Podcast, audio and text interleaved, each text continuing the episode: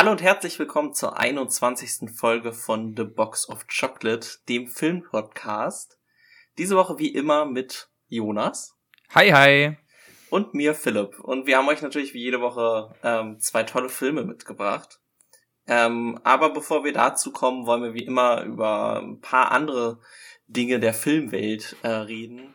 Und natürlich jetzt ganz aktuell sind die Oscar-Verleihungen äh, die Oscar-Nominierung für die Verleihung im März ähm, bekannt gegeben worden. Ich glaube, große Überraschung gab es jetzt nicht, würde ich für mich zumindest nicht. Ähm, aber was sagst du denn? Bist du zufrieden im Großen und Ganzen mit dem, was da zu, kommt?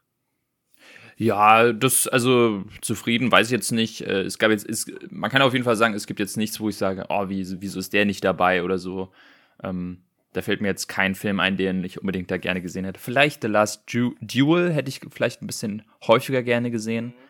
Aber da habe ich mir jetzt schon gerechnet, dass der nicht großartig stattfinden wird. Und das Einzige, was mich ein bisschen stört an den Nominierungen, wenn ich so drüber schaue, ist, dass Denis Villeneuve nicht für Regie nominiert ist.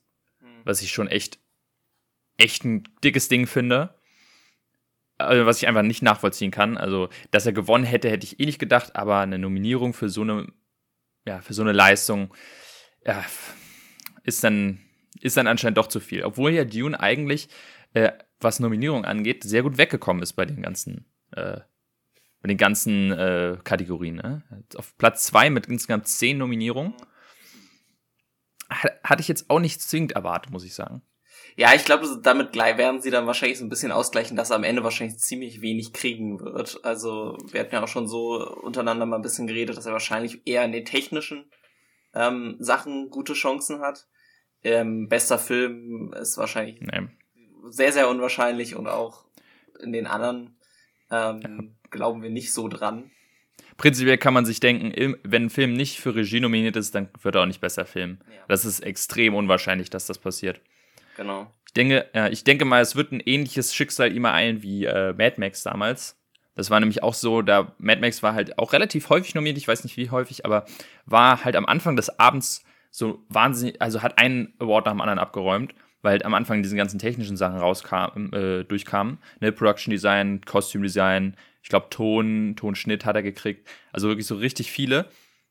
Und dann, aber irgendwie am Ende des Abends was, muss er sich dann verabschieden, weil da ging es um die ernsthaften Kategorien. Und da ha, ha, haben dann natürlich andere gewonnen. Und ich denke, so ähnlich wird es bei Dune auch sein. Ja. Ich, ich, bin mir ziemlich sicher, dass er bei den technischen ordentlich gut abräumen wird. Ich meine, äh, Visual Effects ähm, und Production Design meiner Meinung nach muss einfach sein. Hm. Äh, Kostüm kann ich mir vorstellen. Musik fände ich, äh, fänd ich nur gerechtfertigt und ja, Musik könnte ich mir aber auch vorstellen, dass Encanto da ganz gute Chancen hat, weil die Musik ja, ja, wirklich extrem abgegangen ist. Ähm, Mal gucken. Wobei der ja auch wiederum nochmal am besten Filmsong nominiert ist. Dann könnte es auch sein, dass die dann da wieder so ein bisschen ähm, rübergehen.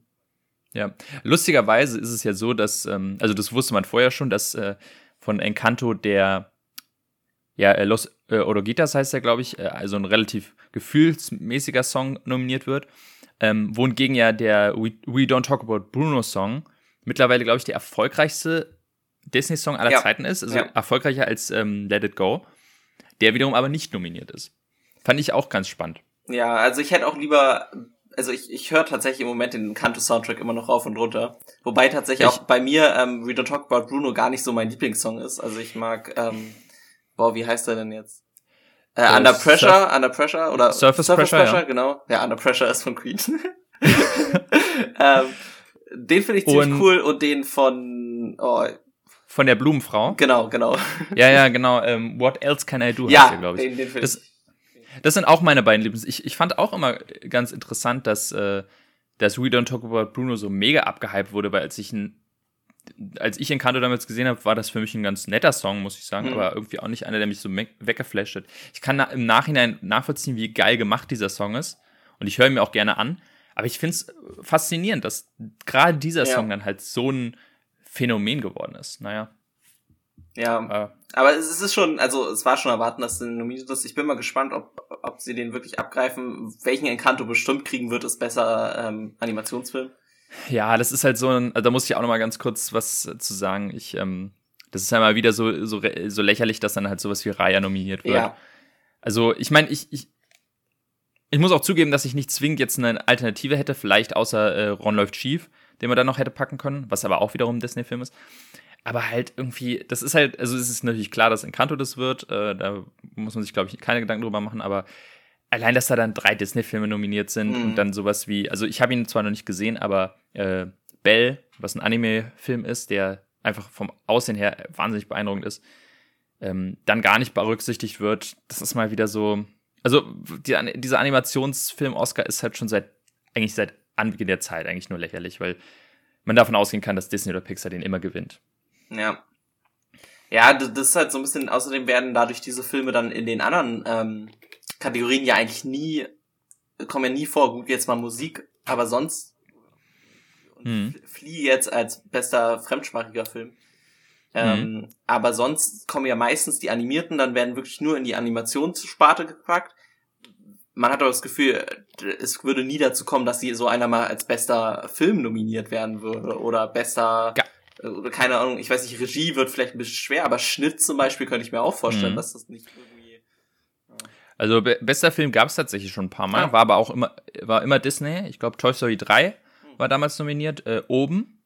Ah ja. Okay. Und ähm, glaube ganz, ganz früh Die Schön und das Biest. Irgendwie 1954 oder mhm. was. Ähm, das lag aber auch darin, dass damals es noch gar keine Animationskategorie gab. Die gibt es erst seit 20, äh, 2001, glaube ich. Ja, okay. Also, aber seitdem halt nur zwei Filme und beide halt gerade von Pixar. Ja, weil ich hätte ähm, zum Beispiel natürlich gerne so einen Spider-Man da gesehen, ne? Ähm, äh, ähm, im, Im bester Film meinst du? Ja. Spider-Man? Ah ja, okay.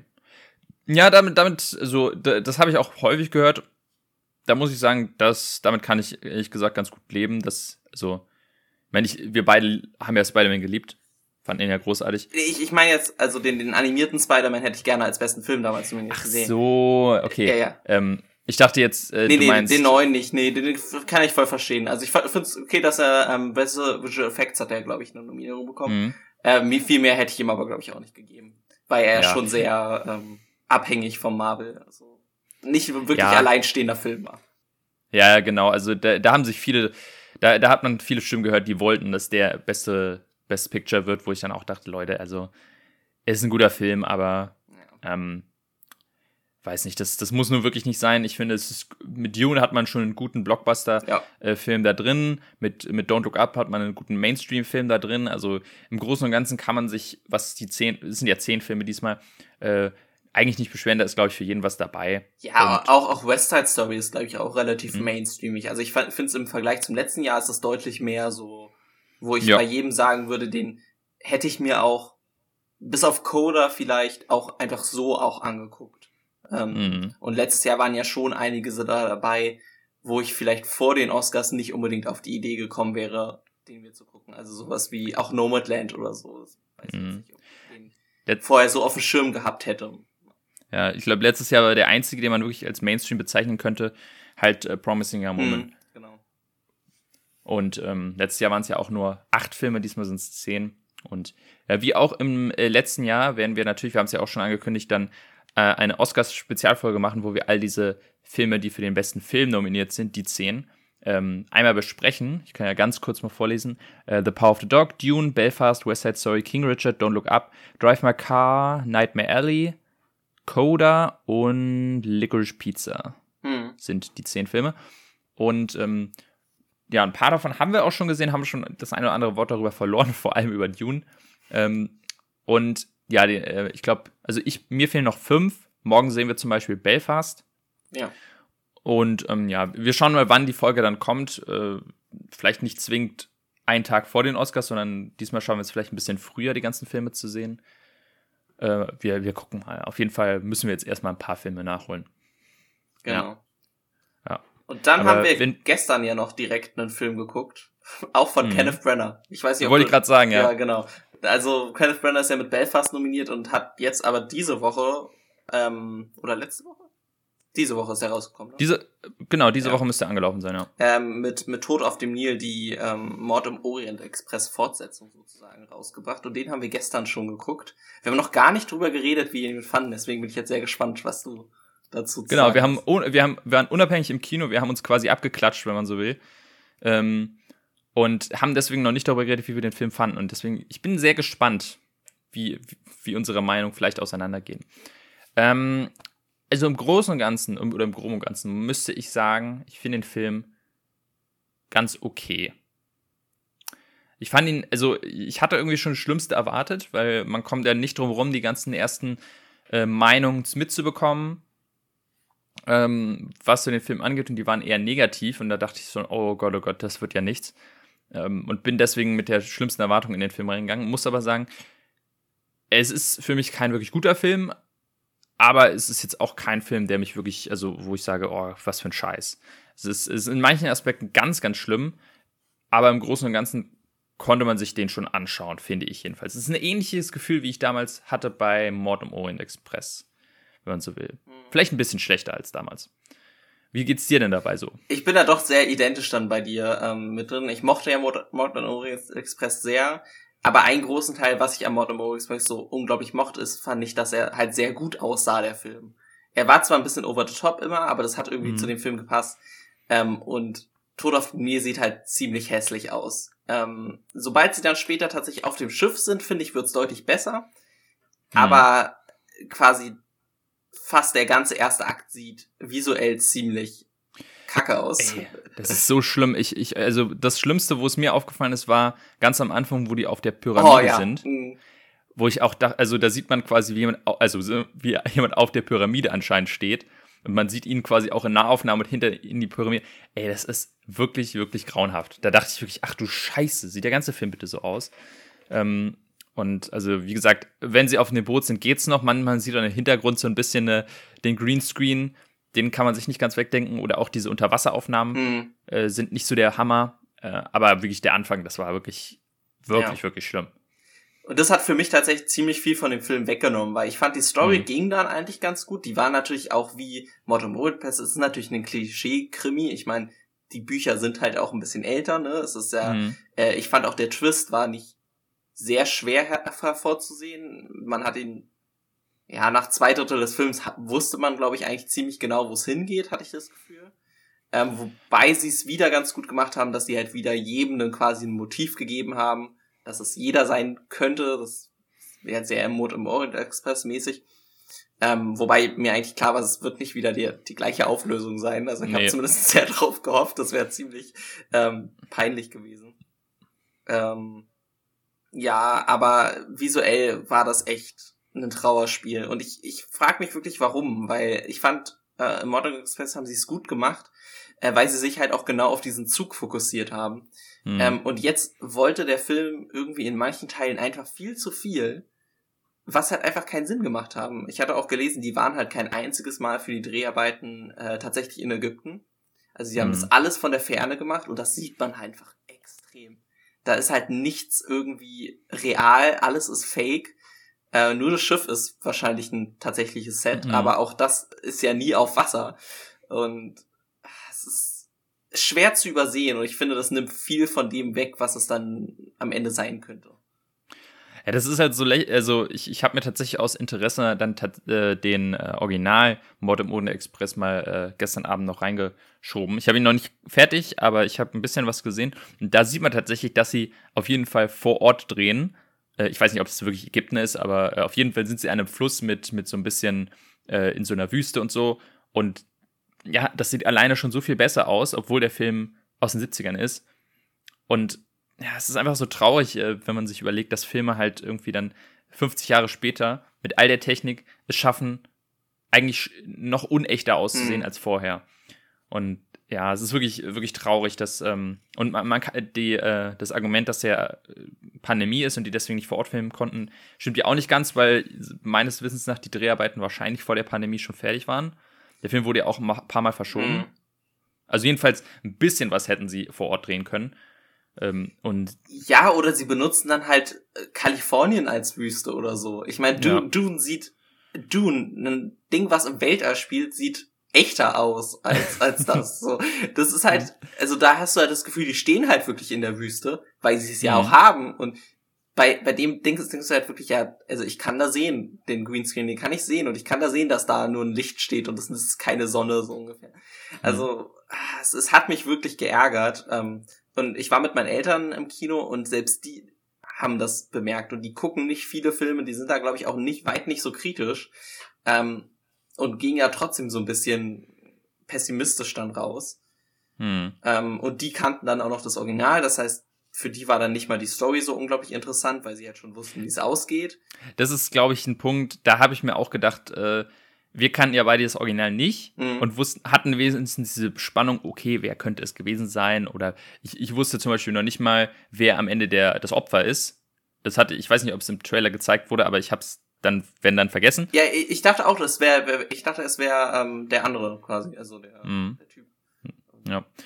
Oder aber wenn ich mir vorstelle, den Film gesehen zu haben, ohne äh, und all das schon zu wissen, und ich habe jetzt bei dem Original gesehen, das ist wirklich sehr, sehr identisch teilweise. Mhm. Ähm, also da ist jetzt nicht viel Neues mit eingebaut. Und dann denke ich mir so, boah, ey, dann hätte ich mich, glaube ich, wirklich in dem Film ziemlich gelangweilt. Ähm, dann, weil, weil dann ist ja der einzige Aspekt, warum man so einen Film neu drehen will, dass man ihn in einer besseren Darstellung, in einer ja. hübscheren Darstellung sehen will. Und wenn der dann schlechter aussieht, dann ist es ja eigentlich wirklich das Schlimmste von beiden Welten. Ja. Ja. Was mich so ein bisschen auch noch gestört hat, war, ähm, das kommt auch so ein bisschen rüber von, ähm, von Mod im Express noch, dass halt äh, Kenneth Brenner sich mal wieder sehr, sehr schön selber inszeniert als, als der Supermeisterdetektiv, der jetzt auch ein bisschen mehr, noch mehr Backstory bekommen hat ja, ähm, und, und komplett, Charaktertiefe. komplett unnötig war. Also das, das, komplette, das komplette Opening dachte ich, ich sitze im falschen Film. Ähm, ich war wirklich mal, auch kurz davor, ja. ich, dachte, ich dachte, wir sitzen jetzt in Kingsman, weil es mit, mit dem Ersten Weltkrieg anfängt gerade. Ja. so, ich hatte schon Angst, dass es jetzt richtig peinlich wird, weil ich war, war in unserem Kino. Und mhm. du ja auch. Ähm, ja. Aber, ey, die Szene, wo er dann, also das ist ja das Opening, kann man ja vielleicht spoilern, aber wo er dann quasi eine Kriegsverletzung im Gesicht hat. Mhm und, und dann quasi sagt äh, zu seiner Liebe des Lebens, ah ja, ich bin so hässlich, willst du mich immer noch lieben? Und sie sagt einfach so ganz, ja, lass dir doch einen Bart wachsen. Und dann, bam, ein Tod auf dem Nil. Und ich dachte so, ey, das ist nicht euer Ernst. Das ist so lächerlich gerade. Das war so ein bisschen äh, wie die Erklärung, warum äh, Nick Fury einen, einen Augenklapper hat, so ungefähr. So, was, ungefähr, so, ein, ja. so ein unnötiges Detail, was, was einfach nichts und, wirklich zur Story beiträgt. Ähm, oder, oder wie die äh, Fantastic Four äh, auf ihren Namen gekommen sind mhm. am Ende des Films. So, so, so ein Level ist es. So, da hat niemand nachgefragt. So eine Erklärung braucht man nicht. Warum jemand einen Schnurrbart hat. Ja. Also ganz schlimm. Ähm, ja, und, und dann halt irgendwie ihm eine, eine, eine Love Interest zu geben oder eine Liebesgeschichte, fand ich jetzt auch mal. Also ich, ich finde, also klar, ein Hauptcharakter, der ein bisschen mehr Tiefe hat, ist nicht verkehrt, aber ich finde so, äh, und ich, ich merke das gerade an halt den Original, den ich gucke, ich finde es eigentlich viel spannender, wenn er halt einfach dieser klassische Sherlock Holmes-mäßige ähm, Detektiv ist, der einfach immer mal wieder in irgendwelche Mordfälle reinstolpert und die dann halt löst. So, ja, pff, jetzt bin ich hier, jetzt löse ich den halt auch mal. Äh, und gar nicht so großartig Charakterentwicklung von den anderen Charakteren wegnimmt, weil eigentlich dafür, dass der Film sich sehr, sehr viel Zeit lässt, bis der Mord tatsächlich passiert, habe ich das Gefühl, so wirklich kennengelernt habe ich die Charaktere trotzdem nicht. Jedenfalls nicht so stark wie im Orient Express. Jedenfalls war das meine, mein Gefühl so ein bisschen. Ja, es ist vor allem, weil halt irgendwie jeder sich extrem verstellt. Ähm, ich weiß mhm. nicht, wie, wie schlimm die Dialoge im, im, im, Englischen sind, aber im Deutschen waren zum Teil echt ähm, schwer, mhm. wo ich so dachte, soll das jetzt eine Satire hier gerade sein? Ähm, und dadurch kommt halt auch manche Charaktere einfach nicht glaubwürdig rüber. Also vor allem diese vorgetäuschte Liebesbeziehung die halt von Anfang an einfach nur dämlich aussieht, ist halt dann dadurch auch ein relativ offensichtlicher Hinweis auf den Twist, finde ich. Ja. Macht es nicht besser. Ich finde tatsächlich, was du meintest, ist eigentlich ganz okay, dass er wenigstens ein bisschen mehr Charakter kriegt, weil er dann halt nicht so komplett dieser, dieser kalte äh, Detektiv ist. Das Love Interest fand ich auch nicht, nicht unbedingt brauchbar, aber es war, war quasi okay. Ja, es ist auf jeden Fall dann irgendwie in Summe kein, kein wirklich starker Film, der bei rauskommt, finde ich. Ja, es ist also auf jeden Fall ein ähnliches, eine ähnliche Entwicklung, die ich jetzt habe mit äh, wie mit Owen Express. Also ich, ich komme erst aus dem Film raus und denke mir, ja, ganz okay, netter Twist. Ähm, dann sehe ich das Original und merke, hm, eigentlich ein besserer Film und halte deswegen ein bisschen weniger von ihm. Mhm. Ich glaube, es ist, äh, wie gesagt, noch deutlich extremer als beim Orient Express aufgrund dieser, dieser visuellen Aspekte. Und ähm, ja. ich habe, wie gesagt, äh, den, ähm, den Original noch nicht durch, aber der gefällt mir deutlich besser bisher. Ja. Also. ja, irgendwie ein bisschen, ein bisschen, bisschen schade, dass das dann so sich entwickeln muss, weil wir beide doch sehr äh, uns sehr gefreut haben auf den Film, wenn man so will. Ne? Ja, ich bin ja ein großer Fan von so Krimis, aber ähm, wenn man es jetzt sowas wie mit Knives Out oder so vergleicht, ähm, dann merkt man halt schon massive Unterschiede in der Qualität irgendwie. Ja, da freuen wir uns einfach auf Knives Out 2 dieses Jahr und ähm, da werden wir, glaube ich, nicht enttäuscht. Ja, hoffe ich auch mal. Auch wenn es Netflix ist, mal gucken. Ja, naja. Dann würde ich sagen, kommen wir zu unseren Filmen, ne? Mhm, genau. Mit meinem fangen wir an. Ich hatte gezogen About Time oder Alles eine Frage der Zeit im, im Original, äh, im, im deutschen Titel. Ähm, ist eine Romantik, Romantik-Tragikomödie, kann man das so nennen?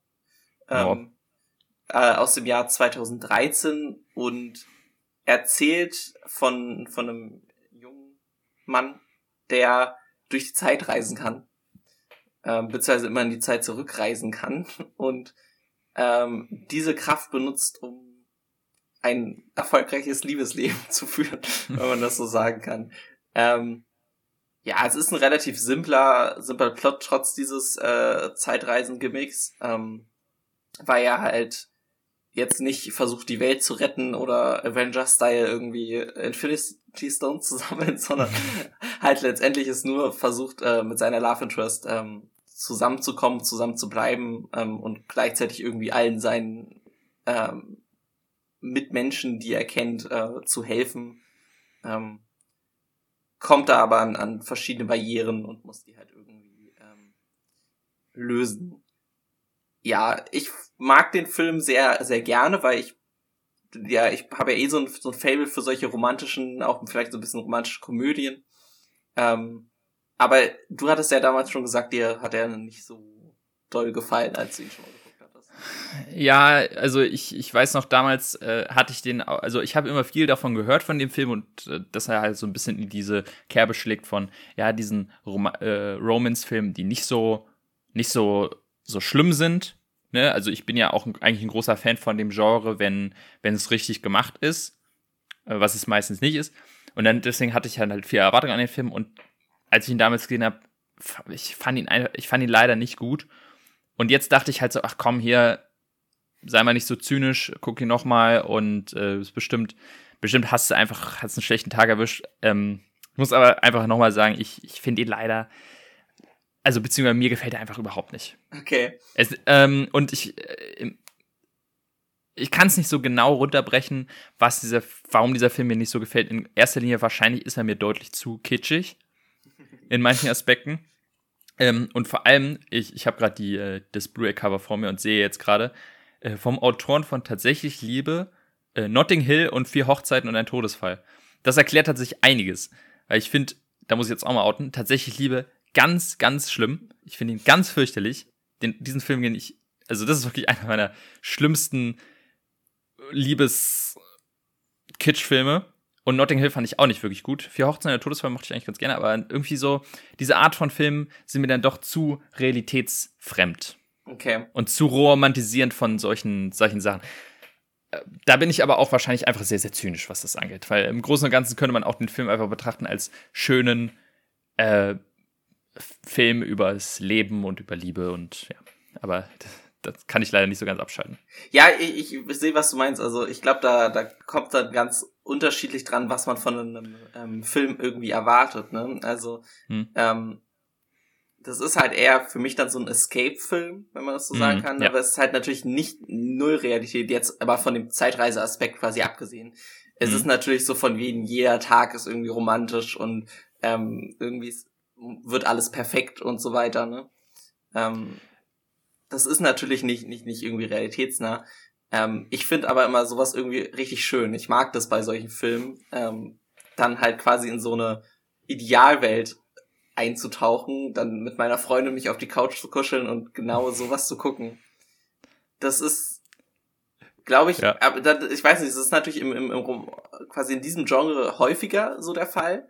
Wobei ich halt genau bei dem Film, Film finde, dass es halt noch wenigstens interessant macht, so weil er halt irgendwie so ein bisschen was reinwirft ähm, in die Wege und nicht so eine ganz einfache 0815 Love Story erzählt. Und das, das mochte ich halt immer sehr. Hm. Ja, und da bin ich auf der anderen Seite der Zyniker, der da sitzt und sich denkt, in der Szene, wo sie heiraten und es dann anfängt zu regnen, wo, wo, dann quasi die Szene trotzdem halt total, ach Mensch, wir leben im Moment und ach komm, der Regen, der stört uns doch hier nicht und wir tanzen im Regen und so. Wo ich denke, Alter, ich würde es so ausrasten, wenn, äh, wenn meine Hochzeit es regnen würde. Ich, ich klitschnass in meinen Sachen. Ich würde einfach nur nach Hause wollen. Das wäre der schlimmste Tag in meinem Leben. So, so habe ich die Szene gese gesehen und dachte mir, Alter, das ist so, oh, das ist ein ganz, ganz Hollywood-mäßiges äh, ja, Klischee-Denken. Ach, ach, am Ende muss man auch einfach den Moment genießen. Ja, aber genau, ja, das ist genau dieses, was ich meine, dass man halt, ob man das jetzt als Realität oder halt als, als äh, Fantasie so ein bisschen sieht. So, es ist eher so ein Märchen eigentlich fast, als ein, ja. ein, ähm, ein Film. Das kann man so bei solchen Filmen quasi sagen. Mhm. Es ist ja auch nicht wirklich, also ich sag mal, was die eigentliche Beziehung oder die Romanze angeht, ist er ja auch relativ unspektakulär, wenn man so will. Mhm. Weil eigentlich, bis auf den Anfang, wo sie sich kennenlernen, danach die Beziehung relativ safe ist. Ja. Ne, das ist dann, und der plätschert gerade in der Mitte relativ vor sich hin, ne, da kommt dann ach und dann heiratet sie, ach und dann kriegen sie ihr Kind und dann leben sie zusammen und sind glücklich.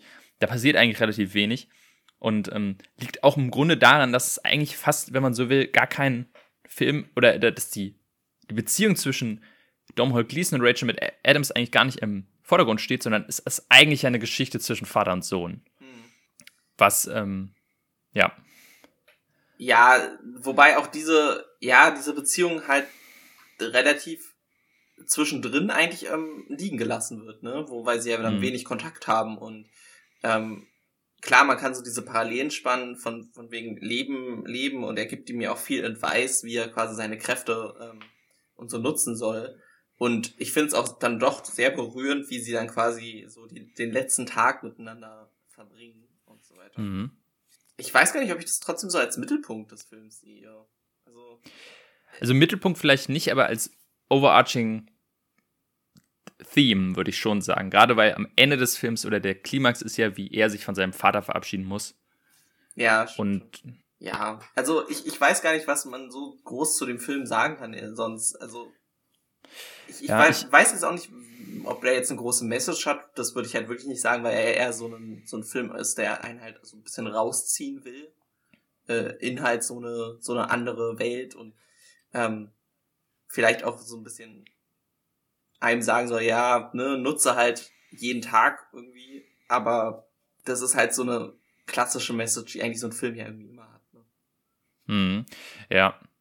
Wenn man noch mal ein bisschen auf den Aspekt von dieser Zeitreise, äh, dem Gedöns da äh, eingehen möchte, äh, jetzt mal abgesehen davon, dass es halt doch relativ unrealistisch ist, aber es sind halt Zeitreisen. Die, die reden sich da auch relativ schnell in dem Film ja auch ganz gut raus, weil das erste, die erste Frage, die Domhnall Gleeson seinem Vater stellt, als er ihm erzählt, dass äh, er Zeitreisen kann, ist so, ja, und was ist mit Butterfly-Effekt und so? Und dann der sagt, sagt er einfach so, ja, damit hatten wir eigentlich nie so wirklich große Probleme. also der Film sagt dem Zuschauer eigentlich, macht euch um sowas keine Sorgen, darum geht's hier überhaupt nicht. Also sozusagen, scheiß auf Logik oder hier sowas, äh, das passt schon alles irgendwie. Ob man da jetzt in der Vergangenheit was verändert oder nicht, äh, das macht keinen Unterschied. Was er natürlich da sich auch sehr leicht macht, der Film. Er macht sich's extrem leicht. Also, ähm, ich habe ja mit, mit meiner Freundin zusammen geguckt und sie hat mich so viele Fragen gestellt, wie macht das denn jetzt Sinn?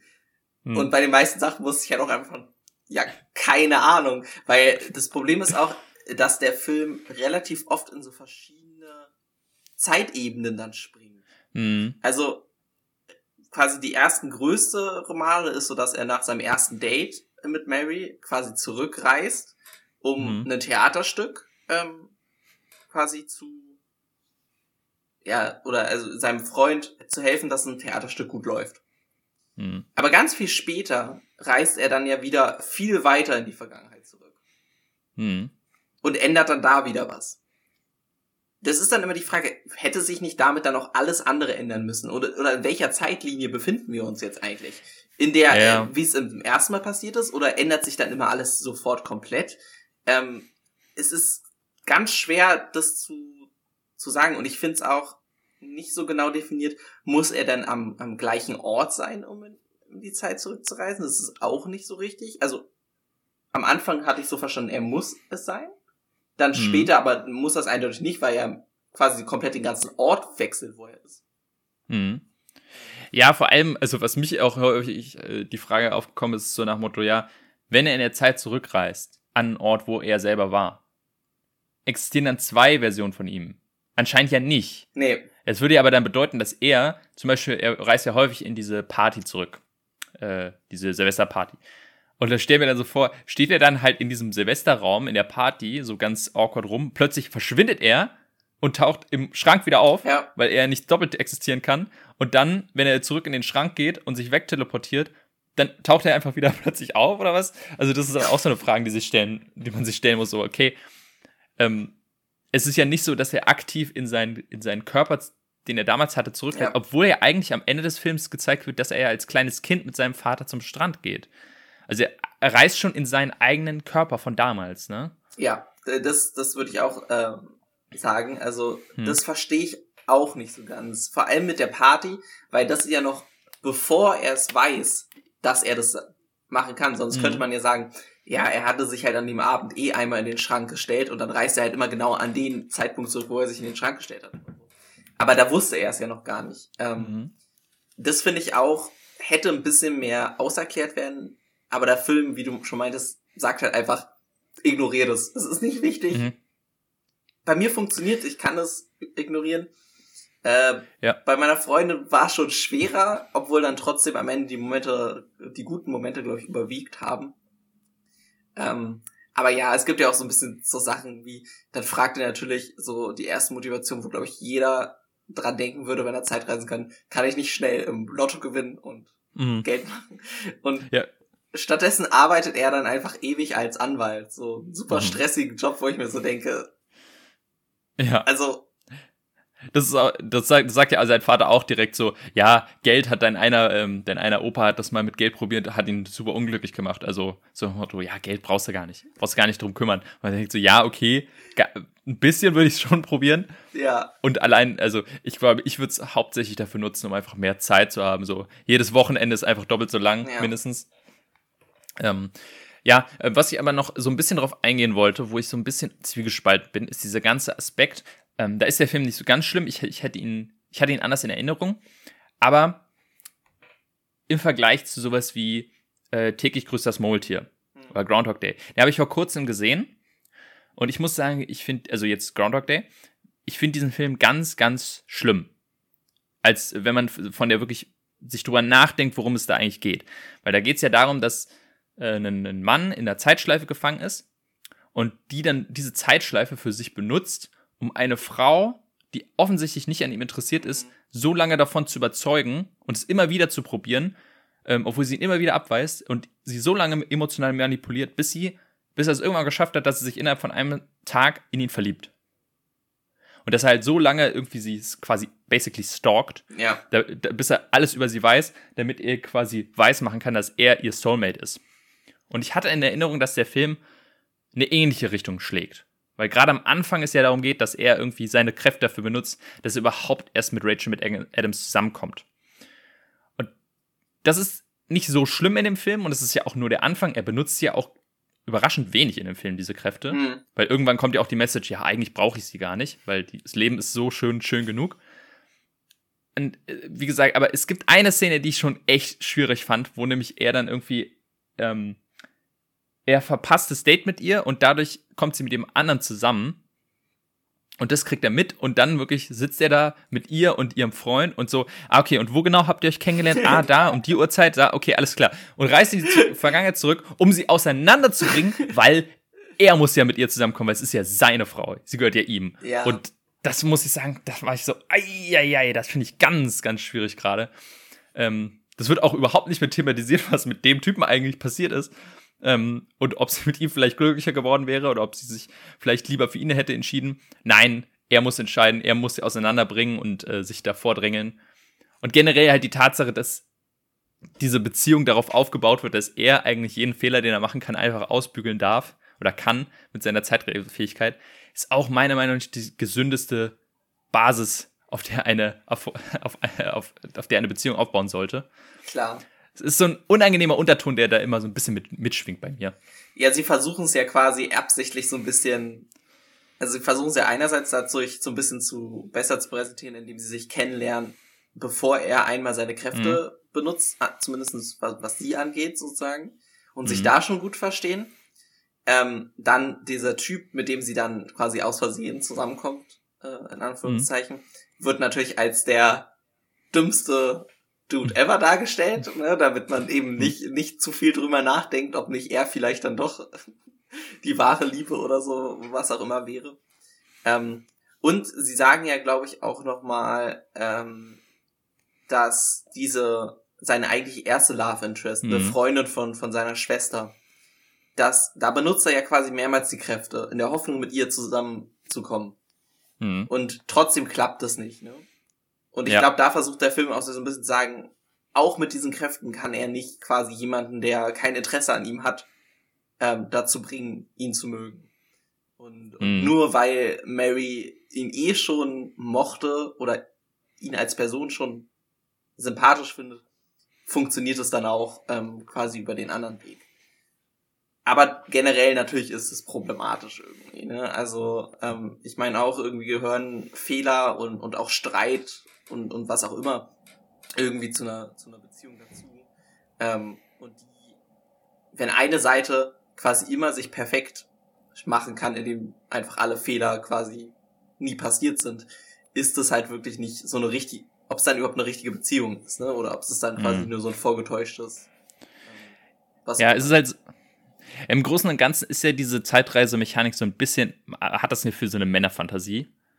Ähm, jedenfalls, und vor allem halt mit dieser Tatsache, dass dann er quasi, also nur die Männer in seiner Familie können Zeitreisen und dann auch der Vater ihn quasi so ranholt, als er 21 wird, so, so nach dem Motto, hier komm, setz dich mal auf mein Knie, ich erkläre dir jetzt mal das mit den Frauen, wie das abläuft und ihm da quasi die Tricks beibringt, wie, ähm, ja, es ist ein bisschen, also es hat, man hat schon, also es ist so ein, ich glaube, viele, nicht nur Männer, aber ich glaube, viele von uns hatten mal die Fantasie, oh, wenn ich jetzt in der Zeit zurückreisen könnte und irgendwie, was ich dann für Frauen in meinem Leben hätte haben können und so. Und das, ich glaube, in die Kerbe schlägt dieser Film so ein bisschen und äh, ist deswegen auch, glaube ich, eher ein Film für ein männliches Publikum als für ein weibliches.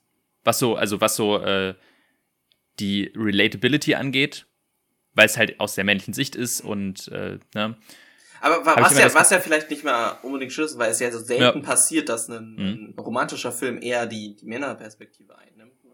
Also sonst ist ja. es ja meistens eher so, glaube ich schon, dass die meisten romantischen Filme eher für Frauen gemacht sind. Ja, genau. Aber es, es gibt auf jeden Fall, woran der für mich erinnert hat, ich weiß nicht, ob du den kennst, ist äh, Ruby Sparks. Äh, das das geht um einen, ähm, einen Romanautoren, der quasi eine Frau in sein Buch reinschreibt das, und er verliebt sich in diese Frau, in diese Figur, ähm, weil er sie halt so schreibt wie die perfekte Frau für ihn. Und plötzlich wird diese Frau lebendig. Ja, sie taucht einfach ähm, von einem Tag auf den anderen in seiner Wohnung auf und ist quasi und weiß auch nicht, dass sie effektiv ist.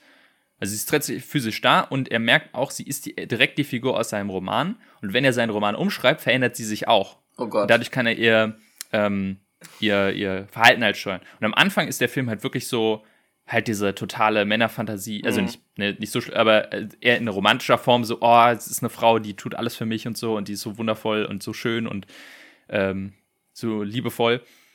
Und irgendwann fehlen ihm dann so Sachen auf, die ihn stören und dann fängt er an, die, die, seinen Roman umzuschreiben, um sie perfekt zu machen für ihn, merkt aber dabei, dass es irgendwie doch nicht klappt. Und im Großen und Ganzen geht der Film darum, dass dieser Hauptfigur halt lernen muss, dass dieses Denken von, ich schreibe mir jetzt eine perfekte Frau für mich, nicht funktioniert. Jedenfalls nicht für eine gesunde Beziehung. Ja. Sondern dass ein wahnsinniges Abhängigkeitsverhältnis ist von, er hat Macht und sie hat keine Macht. Ähm, und ja, in so eine ähnliche Richtung geht es natürlich auch. Es ist aber, wie gesagt, nicht so schlimm, wie ich es in Erinnerung hatte oder so. Mhm.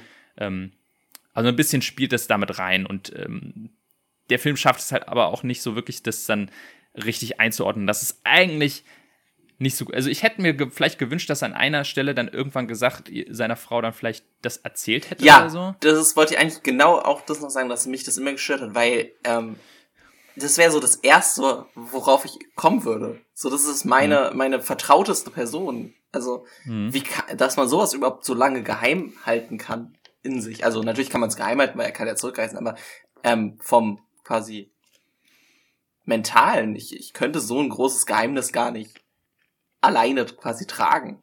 Und, mhm. äh, nicht teilen. Das fand ich auch immer komisch, weil das ist dann ja auch irgendwie, ja, wieder so ein Punkt, wo die Beziehung dann vielleicht nicht ganz so ehrlich ist. Ne? Hm.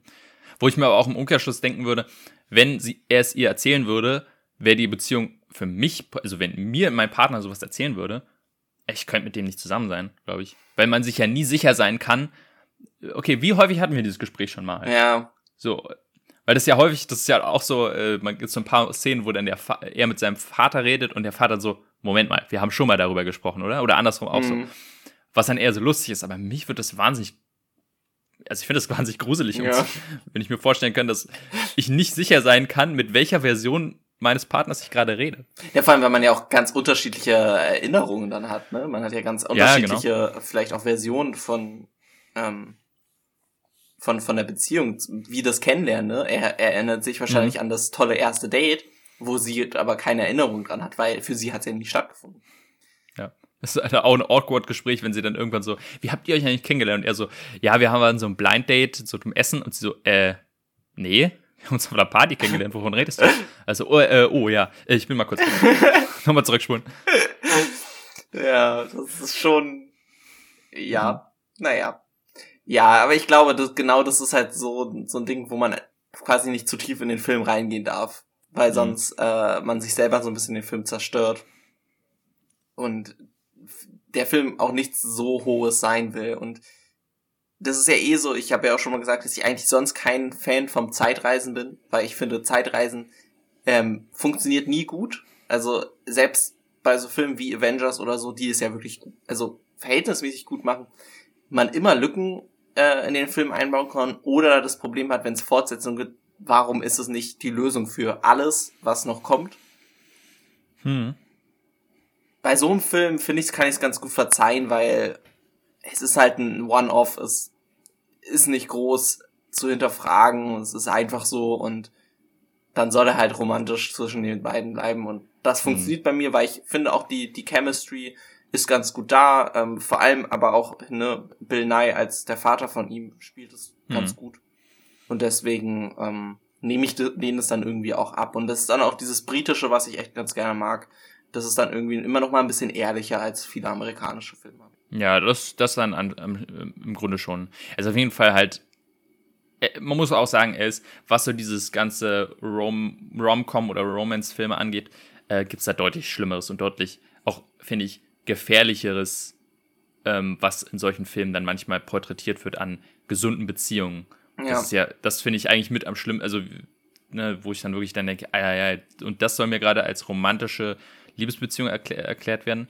Äh, so, so schlimm ist der Film natürlich nicht. Ne? Es ist trotzdem halt ein Film, wo man sagt, okay, ich, ich schalte das einfach aus und lass mich berieseln von der, der Schönheit. Ja. Ähm, funktioniert dann für mich manchmal nicht so ganz. Aber ja, ist halt nicht so ein Film für mich. Ist ja auch okay, ne? Es muss ja immer nicht, nicht mhm. jeder muss jeden Film mögen.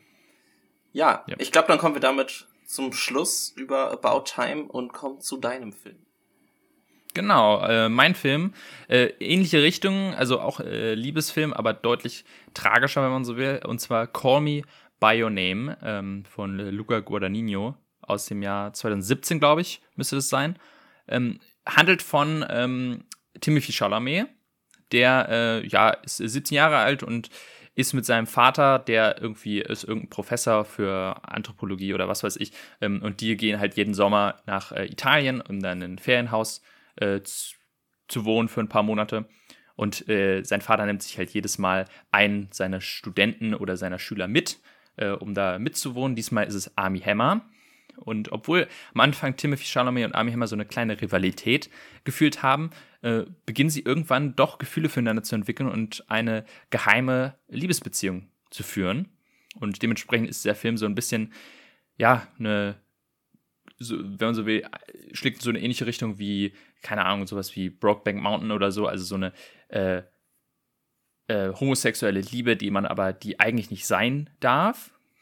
Und ähm, ja, ist dann aber auch, was das angeht, sehr na, tragisch will ich nicht ne, will ich es nicht nennen, aber es ist auf jeden Fall ein Film, der vielleicht nicht perfekt ausgeht, aber die Liebe an sich doch sehr emotional dargestellt wird zwischen den beiden. Und ähm, ja, wie, äh, wie hast du den Film denn wahrgenommen? Du kannst ihn ja Kanntest du ihn schon? Nee, ich kannte ihn nicht. Ähm, ich wusste, wo es so ein bisschen hingeht, ähm, weil er schon ein relativ bekannter Film war. Oder ist. Ähm, ja, aber ich habe mich tatsächlich sehr, sehr schwer mit dem Film getan, ähm, weil es für mich sich sehr gestreckt hat. Ähm, er zwar sehr schön aussah und, vor allem Timothy Chalamet, das das absolut super spielt, ja auch sehr viel mit seinem Gesicht spielt und ähm, hm. sehr viel in so kleinen, quasi fast Wegwerfwörtern, sehr viel Emotion drin liegt. Hm. Ähm, mich aber trotzdem irgendwie nicht ganz so, so gepackt hat und dadurch es mir sehr, sehr, sehr lang war und ähm, es ja auch ordentlich lange dauert, bis diese Beziehung dann halt quasi wirklich anfängt. Ähm, in manchen Szenen war ich auch so ein bisschen, musste ich fast weggucken. Also ich fand sehr weird mit, mit dem, ähm, mit dem Pfirsich die Szene, weil ich dann doch so ein bisschen, hat mich so ein bisschen peinlich berührt, vielleicht kann man es sagen. Hm.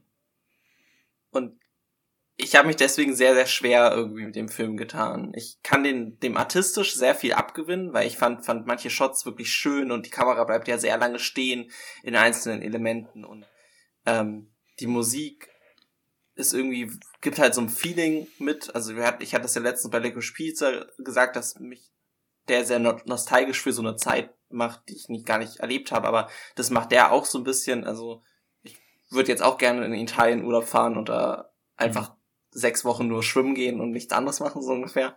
Hm. Ähm, vielleicht nicht ganz so viel rauchen, aber naja. ja, aber ich, ich war da sehr, mit sehr, sehr gemischten Gefühlen irgendwie rausgegangen. Ja, kann ich auch nachvollziehen. Er ist auf jeden Fall äh, sehr ruhig und, und langsam erzählt. Ich weiß aber damals, ich, ich habe mich irgendwie damals total in diesen Film verliebt, als ich ihn zum ersten Mal gesehen habe. Weil ich irgendwie, ich weiß noch, das war ja auch ein Oscar-Film und ich habe den für die Oscars gesehen. Und ich habe ihn erst nachträglich geguckt, weil ich war, ich war so, äh, das Jahr davor war Moonlight relativ präsent bei den Oscars und da geht es ja auch ähnlich um so, so Themen wie unterdrückte Homosexualität und so. Und da habe ich dann Call Me By Your Name halt gesehen und dachte mir so, oh nee, auf noch so einen Film habe ich gerade keine Lust.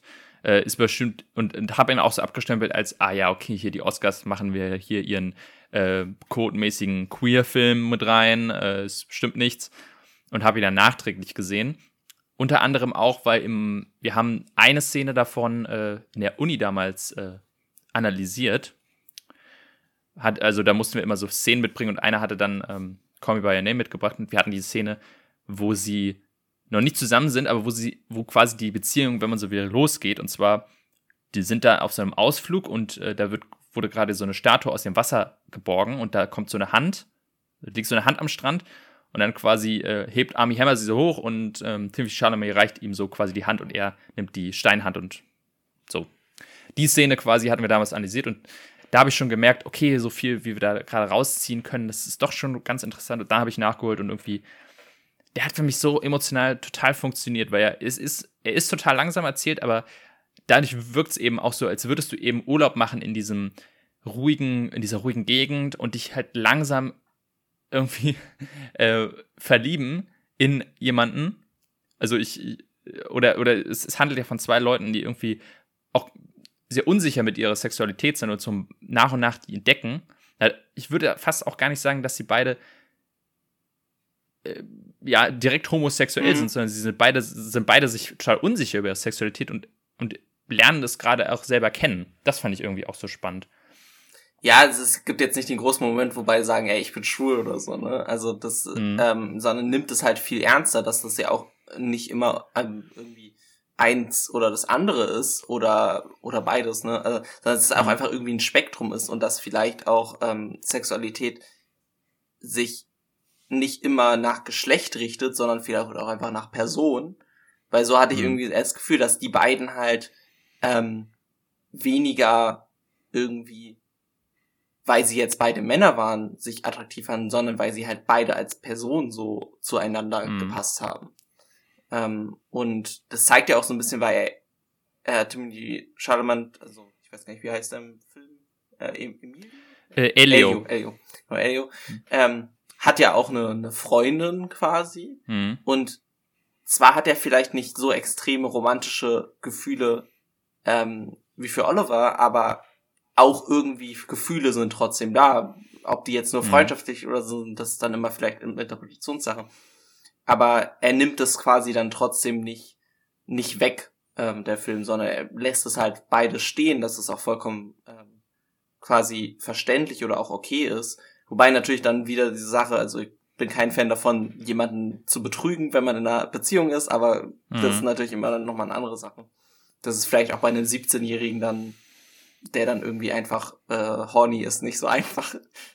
ähm, da muss ich mal, da muss ich direkt mal äh, reinspringen, weil das fand ich ganz spannend. Da habe ich nämlich so, habe ich den Film überhaupt nicht gesehen. Äh, ich habe es aber ein paar Mal gelesen, als ich dann danach so ein bisschen äh, drüber geguckt habe. Und zwar Elio ist ja in dem Film 17 mhm. und ähm, Army Hammer ist, also Oliver ist, äh, ich glaube 24. Ja.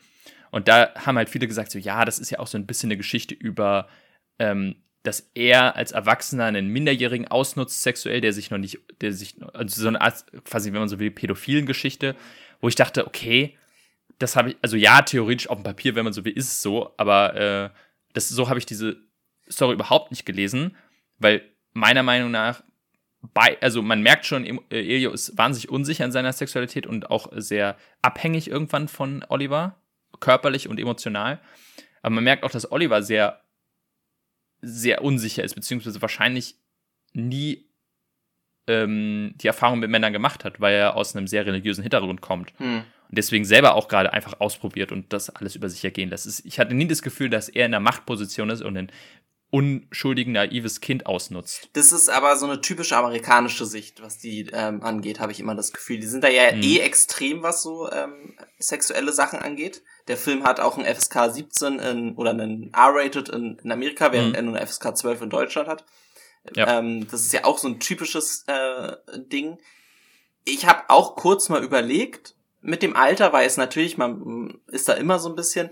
Sieben Jahre ist natürlich auch schon ein großer Unterschied, aber dadurch, dass sie ja auch ähm, äh, ihn sehr, sehr, ähm, also Timothy Chalamans Charakter sehr erwachsen, also jetzt nicht zwar erwachsen mhm. vielleicht von seiner sexuellen Erfahrung, aber sehr erwachsen von der Person selber darstellt. Er ist sehr gebildet, er weiß viel, er ist auch irgendwie, mhm. manchmal hat man das Gefühl, passt er nicht zu den anderen Kindern, in Anführungszeichen, mit denen er sonst rumhängt, sondern ist halt so ein bisschen was anderes. Hatte ich auch nicht so das Gefühl und ich weiß jetzt nicht, ob dann da viele Leute einfach nur wieder was suchen, wo dass sie sich quasi aufregen können, ähm, wo mhm. eigentlich nichts ist. Ich, ich, glaube, das ist auch wirklich, so also was du schon meintest, ist ein starkes amerikanisches Ding. Ich weiß noch, ähm, es gab mal einen deutschen YouTuber, den gibt es immer noch, aber der ähm, wurde quasi weggecancelt, wenn man so will. Ähm, also der hat amerikanische oder englische sprachige Videos gemacht, war aber aus Deutschland und hat halt so Videos über Cartoons gemacht, ne, so irgendwie, er hat alle Spongebob-Folgen gerankt oder irgendwie sowas. Den habe ich damals ein bisschen geguckt, irgendwann nicht mehr. Und dann, als ich zurückgekommen bin, habe ich gemerkt, huch, der ist irgendwie jetzt verhasst über alles und was ist da denn los? Und ähm, da habe ich nach äh, rausgefunden, der Aufhänger war, ähm, es kam irgendwann raus, er war mit einer seiner Zuschauerinnen in einer, einer Fernbeziehung. Hm. Und zu dem Zeitpunkt war er 19 und sie 15. Hm. Und es war ein riesen, riesen, riesen Skandal. Für, also allein das, allein nur diese Tatsache wurde da, war quasi ausschlaggebend dafür, dass er seine komplette ähm, Community verloren hat. Und er hat noch ein paar andere Sachen gemacht, die auch nicht, nicht so wirklich geil sind. Also ich will ihn gar nicht verteidigen. Aber allein diese Tatsache, als ich die zum ersten Mal gehört habe, dachte ich so, okay, ja. So? Mhm. Also ich weiß nicht, ich weiß nicht, ob's, ob das halt in Deutschland einfach nicht so ein großes Ding ist, aber ich könnte mir jetzt vorstellen, okay, es ist in erster Linie weird, wenn eine minderjährige Person mit einer theoretisch erwachsenen Person, also die über 18 ist, zusammen ist, aber so krass finde ich das gar nicht. Und auch gerade wenn jemand 17 ist, also fast 18, sehe ich das Problem, also sehe ich da gar nicht so ein großes Problem, muss ich sagen. Ja, also das ist auf jeden Fall, weil es in Amerika ja auch einfach straight up illegal ist, ne? Also das ja. ist ja äh, statutory rape, ähm, selbst wenn es quasi ähm, hm. Consent da ist. Sobald jemand äh, über 18 ist und die andere Person nicht, dann ist das quasi wie eine Vergewaltigung. Weil da halt auch immer von irgendeiner Machtposition ausgegangen wird. Mhm. Das finde ich auch, also da dann in dem Aspekt den Film dadurch abzuwerten, das finde ich ganz schwer. Auch wenn er mir jetzt vielleicht mhm. nicht so hundertprozentig gefallen hat, finde ich das dann irgendwie nur so vorgezogen. Und ich finde es auch eigentlich wirklich schlecht, dass der Film in Amerika ein R-Rated kriegt, weil genau mhm. für äh, jemand, der vielleicht so in dem Alter 15, 16, 17 ist, der gerade dabei ist, seine Sexualität quasi zu finden, ist so ein Film ja genau das Richtige. Weil, ja. und vor, ja. Ja, und vor allem ist ja auch, also ist es ja auch so lächerlich, dass der ab 18 ist, weil man ja nicht wirklich sagen kann, dass da wirklich äh, richtig harte Szenen drin sind, was Sexualität angeht. Ne? Du siehst eigentlich nichts. Klar, es gibt die eine Szene mit dem Pfirsich, aber die ist jetzt auch nicht ähm, so, so explizit gezeigt. Äh, was ich generell an dem Film sehr schön finde, weil häufig ist es so, dass in äh, solchen homosexuellen Geschichten das direkt verbunden wird mit völlig übertriebenen Over-the-Top-Sex-Szenen. Mhm. Also ganz, ganz schlimm finde ich, ich weiß nicht, ob du den mal gesehen hast, ähm, Blau ist eine warme Farbe. Das ist ein französischer Film über zwei Frauen, die quasi, also eine, eine lesbische Beziehung. Und eigentlich ein wirklich schöner und emotionaler Film, äh, geht in eine ähnliche Richtung wie der hier, aber da gibt's Szenen, Alter, also das sind wirklich, also da, da, da wird wirklich kurz, kurz der Film pausiert und gesagt, okay, wir haben jetzt sieben Minuten Sexszene und zwar richtig krass, das ist im Grunde ein Porno und dann machen wir weiter. Und also völlig überflüssig, was eigentlich den Film komplett zerstört und ähm, das ist häufig in solchen Z äh, Filmen so. Und ich finde es schön, dass dieser Film sich quasi dazu entschieden hat, das extra nicht zu machen, dass man jetzt nicht sieht, wie sie da irgendwie äh, nackt ineinander verschlungen die ganze Zeit liegen, sondern es wird angedeutet natürlich, aber darum geht es eigentlich nicht. Es geht vielmehr um diese emotionale Verbindung und nicht um die körperliche. Ja. Also da, da schwenken sie dann lieber auf den Baum um, fand ich sehr witzig. Mhm. sieht, man, sieht man halt für zwei Minuten den Baum, ist ja auch schön.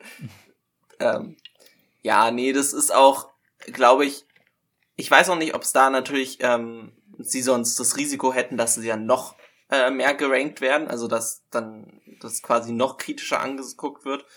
Ähm, ja gut, aber noch mehr als äh, ja, 17 kann es ja in Amerika gar nicht sein. Also. Nee, nee, ich meine nur, dass äh, das quasi dann noch mehr Leute quasi abschreckt, weil, ja, ähm, weil, weil Schulen Sex ja auch immer sehr äh, stigmatisiert wird in der Gesellschaft. Mhm. Und genau, was du jetzt meintest, wäre äh, bei dem Französischen wären dann eine lesbische Beziehung eher sexualisiert wird dann. Das, das mhm. ist ja eh leider, glaube ich, so ein Problem, ja. was generell schwer ist. Ähm, ja, deswegen, also der, der Film macht das, glaube ich, ziemlich. Er macht so klar, wie, wie er es kann. Ähm, und, und damit ist er dann irgendwie aber auch ähm, stilvoll und nicht irgendwie over the top. Das finde ich auch sehr angenehm. Mhm. Und er, er kostet die jetzt auch nicht ewig aus, ne? Also er, der ist halt über zwei Stunden lang und vielleicht sind es am Ende zehn Minuten oder so, die dann irgendwie ja. in die Richtung gehen und das passt auch einfach, weil auch es geht zwar natürlich um, um darum, äh, sich sexuell zu finden, es geht aber auch darum über diese Liebesbeziehung und äh, legt damit dann vielleicht einfach auch an der richtig, richtigen Stelle den Fokus. Hm. Worauf ich auch auf jeden Fall eingehen muss, ist, glaube ich, meine absolute Lieblingsszene in dem Film. Ähm, und zwar ist die Szene relativ am Ende, ist jetzt natürlich ein kleiner Spoiler, aber ähm, ja, zur Not einfach kurz skippen. Und zwar geht es darum, ähm, generell ist dieser ganze Film ja auch so strukturiert, dass sie diese Liebe geheim halten müssen. Was ja so Klassiker ist für solche Geschichten. Ja. Das ist ja auch in der Zeit, wo das nicht, nicht wirklich an, ich glaube, ich weiß nicht, 70er oder 80er? 80er, ich glaube, ich glaube 83 oder äh, 84, ah, genau. irgendwie sowas in dem Dreh wo man natürlich auch noch nicht mit sowas offen umgehen also sollte in Anführungszeichen, aber es nicht so offen kann einfach. Und gerade halt so ein Army Hammer, der hat ja auch erzählt in, ähm, in, am Ende im Telefonat, dass er meinte, wenn er das seinen Eltern erzählt hätte, die, äh, die hätten ihn sofort enterbt und so alles. Er kommt ja auch aus einer religiösen, sehr religiösen Familie und so.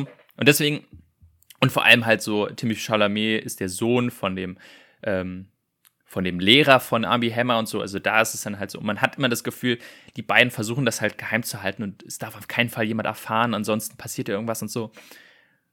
Und da gibt es am Ende die Szene mit Michael Stuback, der der Vater von äh, Timothy Chalamet ist, ähm, wo quasi Army Hammer schon weg ist. Und dann kommt halt quasi Elio so rein, setzt sich so aufs, aufs Sofa und dann haben sie so eine Unterhaltung. Und die am Ende des Tages quasi ähm, gesteht Michael Zuberg, also der Vater, Elio, dass es die ganze Zeit wusste, ne, dass, dass er die ganze Zeit wusste, dass sie eine Beziehung haben und dass es für ihn vollkommen okay ist. Dass er sagt, da ist überhaupt nichts Schlimmes dran, schämt euch dafür nicht. Ähm, das, was ihr hattet, war ganz, ganz besonders.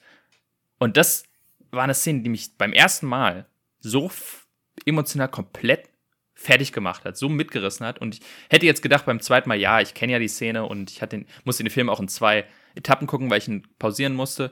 Und dachte mir, ja, dann funktioniert er wahrscheinlich nicht mehr so emotional krass. Aber nee, ich habe wieder da gesessen, komplett losgeheult bei dieser Szene. Ich fand die so, ich finde die so wundervoll, weil es ist ja dieses Klischee von diesem Film, dass halt es immer so ist, oh nein, wir dürfen auf keinen Fall uns erwischen lassen und am Ende kommt es raus und also ich meine zum Beispiel Brokeback Mountain, ne, ist ja auch ein gutes Beispiel, äh, jetzt auch kleiner Spoiler, aber am Ende geht es ja darum, dass der eine, als es dann rauskommt, der eine, glaube ich, totgeprügelt wird deswegen oder so, ne?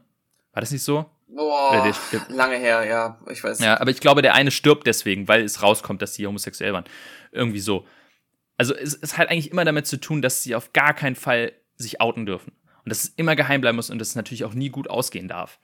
Und dann halt zu sehen, wie ein Vater in so einem Film dann einfach von sich aus dieses Verständnis entgegenbringt.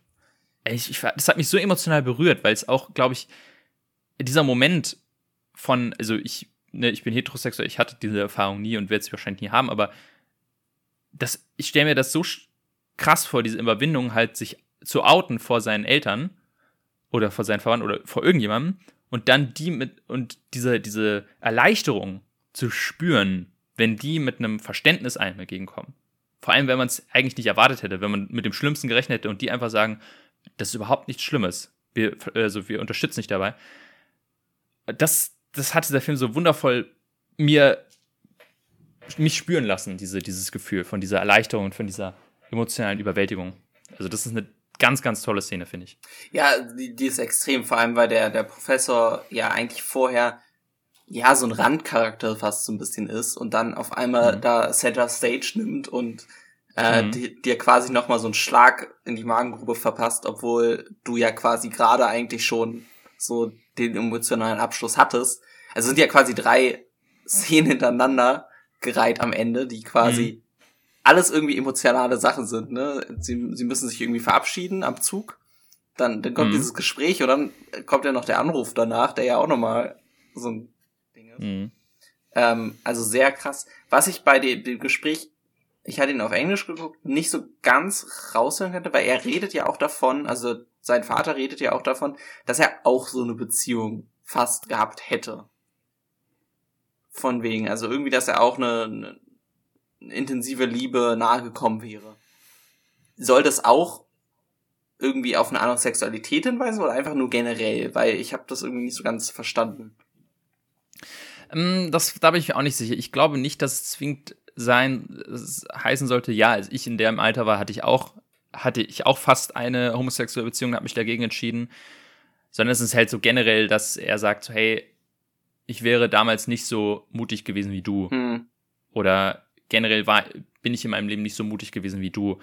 Nicht zwingend, ich, ich liebe nicht meine Frau, aber ich, ich wäre nie in der Lage gewesen und ähm, ich glaube, das ist eher damit gemeint. Hm. Ja. Vielleicht auch ihn einfach emotional ein bisschen zuzusprechen. Aber ja, ich, ich, ich fand das auf jeden Fall, vor allem, weil man halt, also jetzt beim zweiten Mal hatte ich dann auch die ganzen, man, man merkt über den Film verteilt halt diese kleinen Blicke und diese kleinen Andeutungen, dass eigentlich die Eltern es die ganze Zeit wissen. Ja. Und man eigentlich, ich weiß beim ersten Mal halt auch so insgeheim halt immer hofft, oh, hoffentlich erwischen sie es nicht, hoffentlich kriegen sie das jetzt gerade nicht mit. So, man versucht auch das zu verstecken. Und ähm, dann beim zweiten Mal zu sehen, dass halt, also zwar sagt der Vater, dass die Mutter es nicht weiß, was ich mir aber nicht vorstellen kann. Ich weiß es auf jeden Fall. Also, Vor allem, äh, ähm, ich, ich weiß nicht, ob, also so habe ich es interpretiert, weil am Ende laden sie ja die beiden Freundinnen von den jeweiligen irgendwie zum Essen ein. Zumindest die eine, ich weiß nicht. Hm. Und Kati, also meine Freundin hat mich direkt gefragt, die erzählen das denen doch jetzt und erklären das denen. Ja. Weil sie am Ende auch. auch. zu ihm wiederkommt und sagt, ja, können wir Freunde bleiben, obwohl er ihr nie explizit gesagt hat, dass irgendwie es vorbei ist oder was auch immer. Genau, das, genau, das hatte ich mich auch sofort das Gefühl, dass als er wiederkam, sie genau wusste, was los ist, warum er sie quasi betrogen hat im Sinne und sie sagte, hey, überhaupt kein Problem, ich kann das verstehen. Sie hat trotzdem gesagt, ich liebe dich immer noch, aber äh, ihr klar ist, dass sie ihn nicht haben kann und das für sie okay ist. Äh, deswegen bin ich auch ziemlich sicher, dass äh, nie, eigentlich im Grunde fast wahrscheinlich das ganze Dorf mittlerweile alles so hatte man das Gefühl ja. irgendwie. Aber auf jeden Fall alle wichtigen Personen das äh, wissen und ähm, ja, Ja, ganz angenehm, ne? Also, weil es halt so Mhm. ganz anders ist als sonst. Ähm, Genau, weil es ja eben nicht, genau, weil es ja eben nicht diese, diese Liebesbeziehung als etwas Schlechtes oder als etwas Falsches darstellt, Ja. sondern eigentlich etwas, was völlig normal ist. Und das ist sowas, deswegen finde ich den Film so erfrischend, weil sowas hat man selten gesehen in solchen Filmen. Ja, vor allem, weil, weil die ja auch eigentlich auch eine religiöse Familie sind Mhm, genau. und trotzdem halt diese Akzeptanz da ist. Da habe ich quasi auch so die ganze Zeit gedacht, jetzt kommt doch irgendwann dieser große Clash, aber er kam halt nie, sondern er wurde halt viel schöner, wurde quasi ja so ein, äh, eine Akzeptanz hergestellt, ohne sich da groß zu streiten. Genau. Am Ende des Tages ist es trotzdem halt eine Liebe, die nicht sein kann. ähm, was einem einfach auch, also weil es trotzdem in der Gesellschaft noch nicht möglich ist, vor allem Altersdifferenz ähm, ist natürlich völlig klar und dann kam ja auch raus, dass Army Hammer äh, dann verlobt wo, äh, ist, wahrscheinlich sogar, ähm, ich weiß nicht, ob es explizit gesagt wurde, aber wahrscheinlich war er äh, zu dem Zeitpunkt, als er in, ähm, in Italien war, sogar auch schon in einer Beziehung, könnte ich mir vorstellen. Er meint, glaube ich, äh, on-off oder so, sagt er. Also, dass Ja, sie über drei genau. Jahre on-off waren. Ja, also, genau. ja, mh, also schon wahrscheinlich eher, dass sie noch zusammen waren, ja. Hm. Ja, also deswegen, also natürlich ein ganz, ganz Happy Ending nimmt der Film dann nicht, aber was auch in dem Sinne halt natürlich total realistisch ist. Ja. Und es eben halt so eine, so ein kleines, ja, so ein kleines Urlaubsabenteuer ist, so eine Urlaubsromanze, die die beiden halt für den Rest ihres Lebens mit im Herzen tragen werden. Mhm. Und das ist irgendwie halt, ja, so eine schöne, jedenfalls, also bei mir hat es jedenfalls geklappt, dass der Film mich in eine ähnliche, ein ähnliches Gefühl von, ich habe mich gerade für zweieinhalb Stunden äh, im Urlaub äh, in jemanden verliebt und äh, jetzt gehe ich zurück in mein normales Leben. Ja, und da weiß ich nicht, warum mich da dann der Film nicht so packt. Das ist, glaube ich, dann immer sehr, ähm, Hm. sehr individuell, äh, wie, wie der dann einen emotional irgendwie ähm, greifen kann. Und das kommt vielleicht auch dann irgendwie auf die Stimmung drauf an, in der man den guckt oder was auch immer. Es glaube ich viele Aspekte bei solchen äh, solcher Art von Filmen kann man jetzt irgendwie nicht dann auch vielleicht auch nicht aufs Technische oder auf, auf Geschichtsmäßige runterbrechen, um dann einen gemeinsamen Nenner zu finden, sondern manchmal funktioniert er halt einfach und manchmal nicht. Hm, genau. Trotzdem kann ich dem halt viel von genau diesen anderen Aspekten viel Qualität abgewinnen, ne? wie er gespielt ist. Ich finde es unglaublich, wie viele Sprachen die während des Films sprechen. Mhm. Ähm, und es funktioniert halt trotzdem irgendwie. Einmal zwischendurch, ich habe ihn auf Netflix geguckt, äh, waren die Untertitel dann auf einmal weg, als sie Französisch, glaube ich, gesprochen haben. Das fand ich ein bisschen schade, weil da hätte ich gerne gesehen, ge verstanden, was sie gesprochen haben. Aber sonst sprechen die ja, glaube ich, Italienisch sprechen sie, Deutsch sprechen sie, Englisch sprechen sie ganz viel. Also Mhm. irgendwie so, und manchmal auch alles im Mix. Ähm, fand ich richtig cool und ähm, wusste auch nicht, dass quasi Timothy Chalamet so viele Sprachen sprechen kann. Ich weiß nicht, ob er die wirklich alle auch flüssig sprechen kann, aber Hm. Ich muss ja generell sagen, ich würde sagen, das ist so der Film, den, der ihn ähm, ja in Hollywood etabliert hat. Ich kenne jedenfalls keinen Film vorher mit ihm. Ich weiß, das ist das erste Mal, als ich dachte, huch, okay, ja, ne, nicht schlecht. Und mittlerweile ist er ja irgendwie in mir im Film zu sehen. Äh, kommt man ja gar nicht mehr drum herum. Ich weiß, damals war wirklich Call By Your Name und dann im selben Jahr, glaube ich, Lady Bird hat er auch mitgespielt. Ähm, Hm. und da war man so, ach, guck mal hier, der ist vielleicht vielversprechend. Also ich, ich glaube, das ist wirklich so, wenn man sich irgendwann zurückerinnert, äh, in 20 Jahren, guck mal hier, wie hat Timothy Chalamet angefangen, dann kommt wahrscheinlich, wird immer dieser Film genannt als sein, sein Durchbruch, würde ich jetzt mal, also jedenfalls war es bei mir so. Das finde ich, finde ich schon spannend, wenn man bedenkt, wie krass er einfach hier spielt. Ja, Ich, mu- ich muss mal ganz kurz gucken, war er nominiert als äh, Hauptdarsteller? Ja, ich, äh, ja, war er. Hm. Hat verloren gegen Gary Oldman, ja gut. Ne? Ja. Man, Ja, das war ja die, das Jahr, allgemein, ich hatte mir die äh, 2018er Oscars angeguckt, die war eh sehr starke Konkurrenz. Ähm, Hm, ja, also hat, glaube ich, nur ähm, Drehbuch gewonnen. Ähm, adaptiertes, bisschen ne? Also beruhte ja Genau. auf dem Buch. genau, ja. Was auch, ähm, was ich auch ganz spannend finde, der Regisseur äh, hat ja dann als zweiten Film äh, Suspiria gemacht, also direkt mein Horrorfilm danach. Passt irgendwie überhaupt nicht zusammen.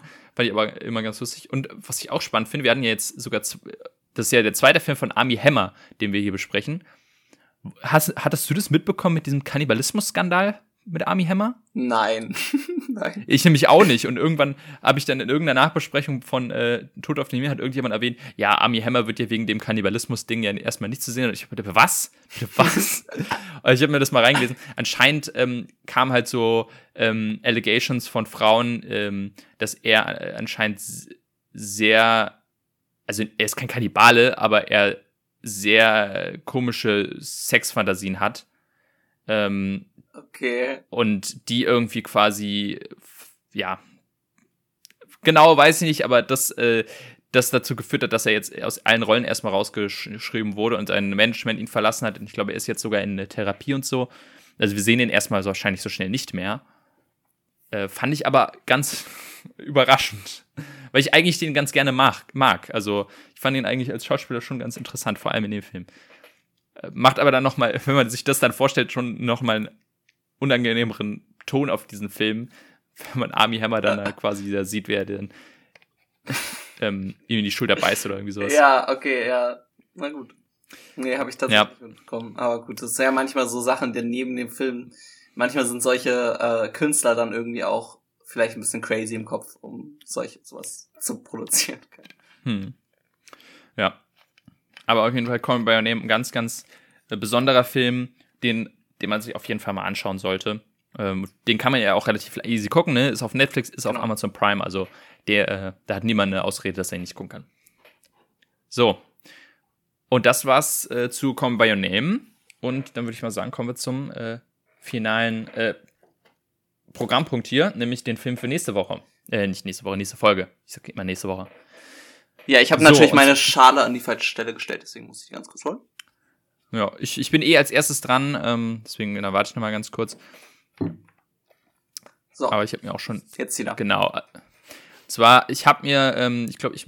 Ja, doch, ich muss als erstes reinwerfen. Und zwar auch so ein bisschen als äh, durch die Inspiration, dass wir heute halt auch so zwei äh, romantische Liebesfilme hatten, habe ich mich jetzt dafür entschieden, einen meiner absoluten All-Time-Favorite äh, Liebesfilme reinzuwerfen, mal wieder. Äh, und zwar habe ich mich entschieden für 500 Days of Summer. Mm, okay. Über den habe ich auf jeden Fall viel zu sagen. Den mag ich ganz, ganz, ganz gerne. Okay, ähm, ich werfe rein Oblivion. Oblivion, ist es der mit Tom Cruise? Genau, genau. Okay. Ja, ich weiß nicht, hatte ich letztens Lust zu gucken und deswegen kommt er jetzt hier rein. So. Alles klar, also, das sind die Filme, die wir reingeworfen haben. Wenn ihr wissen wollt, was äh, überhaupt in den äh, Boxen überhaupt äh, aktuell drin ist von uns, dann guckt einfach in die Folgenbeschreibung, da ist immer die aktuelle Box aufgelistet. Und jetzt habe ich mir schon meinen rausgezogen für nächste Folge. Ah ja, sehr schön. Also, nächste Folge sprechen wir unter anderem über The Dark Knight. Ah, okay. Mhm. Ja, ich habe muss uns leider quälen. Ich habe Assassin's Creed äh, gezogen. okay.